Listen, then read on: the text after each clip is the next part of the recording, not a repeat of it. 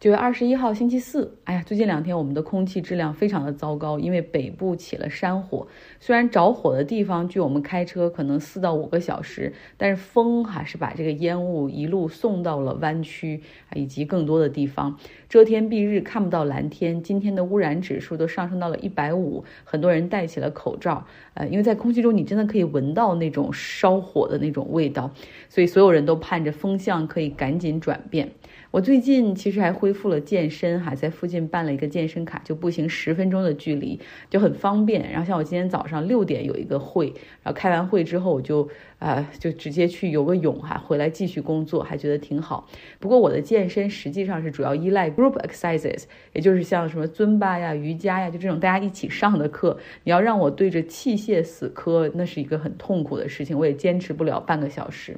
我提健身哈，主要是希望给大家讲一个小桥段，来对比一下。我们对于工会和工人的态度，哈，这中美之间有一个小差距。嗯，在尊巴的课上，每一次都有一首歌要致敬现在多个工会的罢工，我们要表达这种 stand with workers，就和劳动人民站在一起啊，大家都跳得格外起劲儿，然后之后也会呜就鼓掌，也会呼喊。其实就有一种广大劳动群众哈，我们也是劳动人、打工人，对吧？大家是一家哈，相互支持，solidarity 团结。但是我每次在我的节目中讲到工会的时候，至少留言的那些人全部都在质疑工会的目的，批评工会是贪婪的，认为工会会让企业的竞争力下降啊，走向倒闭等等。然后他们最喜欢举的例子就是那个陶德旺嘛，然后那个福耀玻璃来美国开，然后因为有工会，然后最后怎么就撤出了等等。不太明白为什么明明是劳动阶层，却愿意把脚就是放到资本家的鞋里面去哈，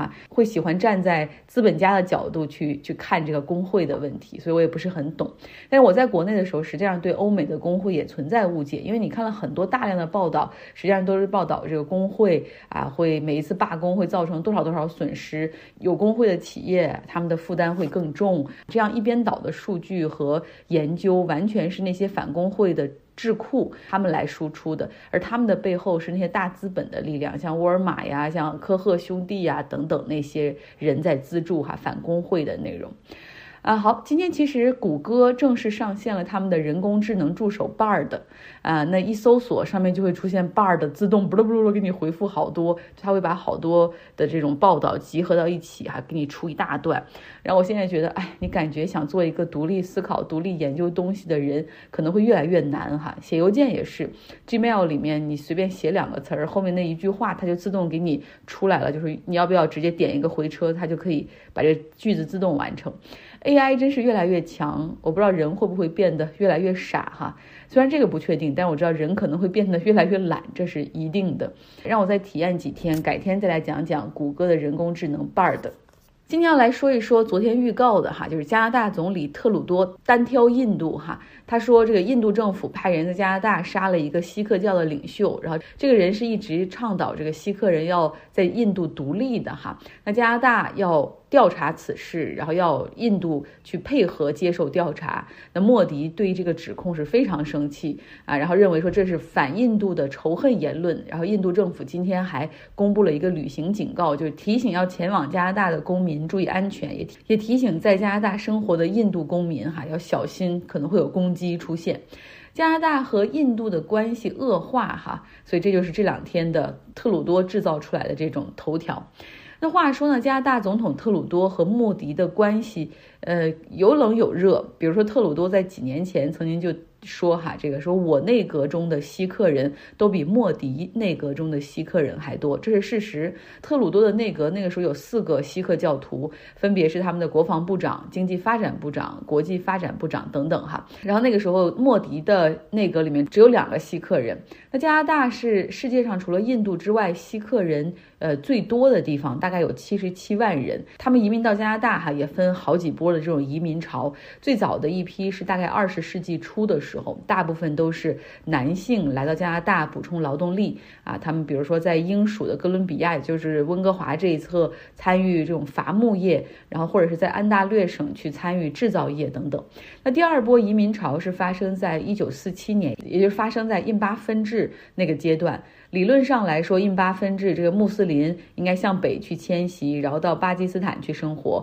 印度教徒向南迁徙哈，去印度那边生活。那锡克教是这个南亚次大陆上的一个独立宗教。他们有自己独特的这种文化和宗教的，我们知道他们会，比如男性是不允许剪头发，然后他们要用包头巾的方式哈，所以他们有非常独特的文化，发展于十五世纪，然后所有的教徒都集中居住在旁遮普邦。那印巴分治的时候，对于这个旁遮普邦，干脆就来了个一分为二哈，所以那个动荡的年代，有一些锡克教徒就干脆选择移民到了加拿大、英国、澳大利亚、美国这样的地方。当然，去加拿大的人会尤其多一点哈，主要是因为觉得这个地方很强调人性，很强调平等。那目前呢，加拿大这七有七十七万的锡克人，占他们人口比例的百分之二点一。那印度的锡克人大概是两千两百万，但是你考虑到印度的人口哈是十四亿，所以他们只占这个印度人口比例的百分之一点七。在锡克人在印度是绝对的少数族裔。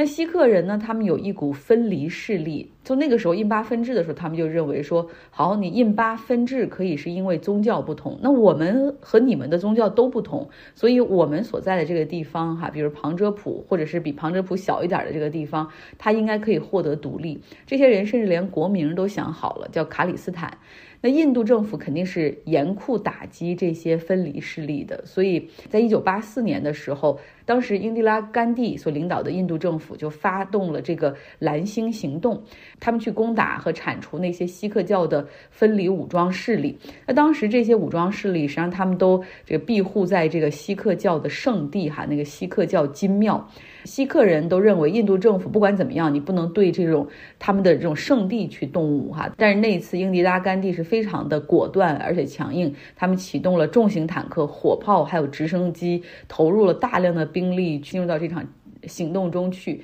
那不仅是破坏了金庙，而且在这个过程之中，实际上是误杀了很多百姓，因为最终的那个行动是在。锡克教的一个宗教节日当天进行的，然后你知道有很多锡克教教徒，他们就认为说我们要去捍卫我们的圣地哈，所以他们在那一天还前往了那里，所以这个时候就就结下了这种更深的仇恨。在一九八五年的时候，锡克教的极端分子还搞了一次恐怖袭击哈，他们。对于一个从加拿大起飞经英国飞往印度的飞机进行恐怖袭击，然后炸死了三百二十九人。当然，持这种分裂想法的极端锡克人，呃，是在加拿大也是少数的。所以在加拿大，哪怕后面出现了这个恐怖袭击之后，他们并没有对锡克人有任何的仇视，哈，这和美国九幺幺之后很多人干脆把穆斯林当成潜在的恐怖分子一样仇视是非非常不一样的。所以总体上来说，锡克人在加拿大整体上来说，哈是获得了不错的社会经济地位。呃嗯，比如说进入商业、政界，你能看到议员、部长，甚至政党的领袖都都能够看到锡克人的身影。嗯，当然他们也是非常好辨识的哈，因为他们这个头巾。那对于特鲁多来说，锡克人也是也是他政治上非常重要的盟友，所以他偶尔也会去参加一些锡克教的宗教仪式。那像他内阁的一些锡克人的部长，那偶尔还有特鲁多哈，他们也会批评遥控批评印度政府对待锡克人啊缺少公平等等。那印度这边，他们也永远都不示弱哈，他们就一再警告像加拿大、英国、澳大利亚这样的国家，不要试图去帮助或者纵容这些锡克分离势力哈。这些人现在移民到你们的国家去了，好，但是你们不能够去支持他们的任何议题。那现在我们就要说到这个案件的主人公，六月份在加拿大遇害的四十五岁的锡克人，他叫哈迪普辛格尼贾尔。他出生在印度的旁遮普，哈，一九九零年中期的时候，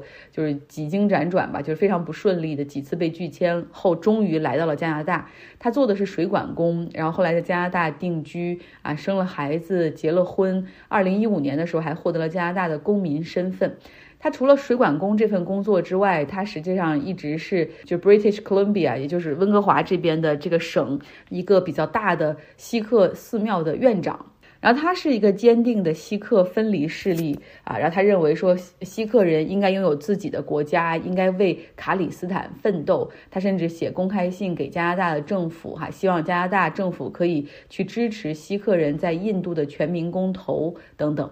那在二零二零年的时候，印度政府将尼贾尔定为恐怖分子，指控说他正在策划在印度发动恐怖袭击。那今年六月份的时候，尼加尔在自己所领导的这个锡克教寺院附近被枪杀。然后这个加拿大的警方哈也在进行调查，但是没有对外公开太多的，呃，只是说有蒙面的歹徒把他给枪杀了，没有抓到凶手，也没有公布更多的证据。那在本月早些时候，印度举行的 G20 期间，特鲁多他人是来到了印度哈，但是一直脸色就非常难看，尤其是对着这个莫迪的时候，嗯，那他自己甚至还说，他甚至当面直接向印度总理莫迪提出了这个问题，就是是不是印度派了特工在加拿大杀人。啊，但是这个我们他有没有说这样的话，我们无从考证。但是从现场的一些照片来看，你能看出特鲁多确实非常不高兴。比如说在和莫迪握手的时候，莫迪喜欢和别人长时间握手，其他领导人呢都是。积极配合，但是特鲁多在握了一小会儿之后，马上就把手给抽回来了。而且特鲁多是没有参加印度总统的这个什么招待晚宴，然后任何对于使团的招待晚宴他都没有参加。然后另外他还缺席了一个全球生物燃料联盟的一个成立仪式。这也是他的一种态度，对吧？但是比较尴尬的是，在 G20 结束之后，各国领导人都纷纷返航哈。特鲁多也很想走，但是他的专机出现了技术故障，最后还在印度新德里维修了两天，然后他只能在印度的酒店里多待两天，然后他也没有见任何的印度政府的官员。OK，那时间线哈，到了本周一，特鲁多他在加拿大的议会讲话的时候。就直接用了以下的这个措辞，非常的的强硬哈，就是说有证据表明印度政府派特工在加拿大境内杀了尼加尔，然后任何政府参与在加拿大领土上杀害加拿大公民的行为，都是对我们主权不可接受的侵犯。然后他补充说，加拿大一定会向印度施压，要求他们配合对尼加尔死亡事件的调查。那为了显示这个事件的严重性，加拿大还驱逐了一个印度外交官。那作为回应，印度也马上驱逐了一个加拿大的外交官，同时强调说你们的这个指控太 absurd，太荒谬了，而且还说加拿大你是长期窝藏，企图攻击印度的那些恐怖分子啊！你不要跟我说指控我派人去你们那儿杀人，这是莫须有。那有了加拿大总理特鲁多的这个指控，哎，我也忽然想了解一下印度的特工，他们的情报部门到底是一个怎么样的存在哈？他们情报部门的名字有一个非常学术的英文名字，Research and Analysis Wing，叫简称 RAW，就是听上去像一个研究和分析机构哈，但实际上是他们的特工组织。那好，说回到加拿大，在加拿大国内呢，其实还有很多印度裔的移民。他们中间也有那些很喜欢莫迪的、很强烈的民族主义哈，然后所以说有的时候他们在加拿大会表达一些对锡克分离势力的不满，比如双方曾经会在一些集会上大打出手，像今年六月份在多伦多西部的一个城市哈，呃，当时极端的这个锡克教徒们，他们在一个游行中哈，高举着一个漂浮的气球，上面做出一个印度前总理英迪拉甘地被刺杀的一个场景，因为英迪拉甘地在一九八四年来。蓝星行动的时候，他非常强硬嘛。那之后，他是遭遇到了他的两个锡克教徒保镖的刺杀。当时这个游行就引发了很多人的不满哈，很多印度裔就非常的生气。那再往前说，去年十月份的达瓦里排灯节，本来是庆祝这种印度的传统节日啊，但是举着这个卡里斯坦那种黄色的锡克人独立国家的那个旗子的这些锡克极端分子，他们就挥舞着这个旗子，然后和那些挥舞着印度国旗的这个印度裔啊，直接是大打出手哈。然后加拿大警方还出动，还得把他们说不要再打了。呃，所以你看，这个锡克人和印度的这种麻烦哈，可能不只是印度要面对的，未来的加拿大可能他们也要面对。这就是今天的节目，很很长，希望你有个愉快的周四。